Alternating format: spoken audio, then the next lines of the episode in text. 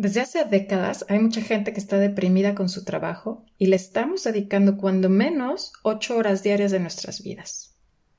¿Te parece que el ser humano vino a este mundo para ver constantemente el reloj esperando a que acabe el día, sin sentir un propósito, y esperando el fin de semana solamente para cerrar los ojos y desconectarse?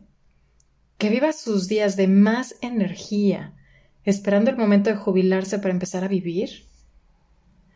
Yo creo que no debería ser así. Mi nombre es Ana Elena Rodríguez y me encantaría acompañarte en un proceso de encontrar una mejor manera de llevar tu vida sin morir en el intento.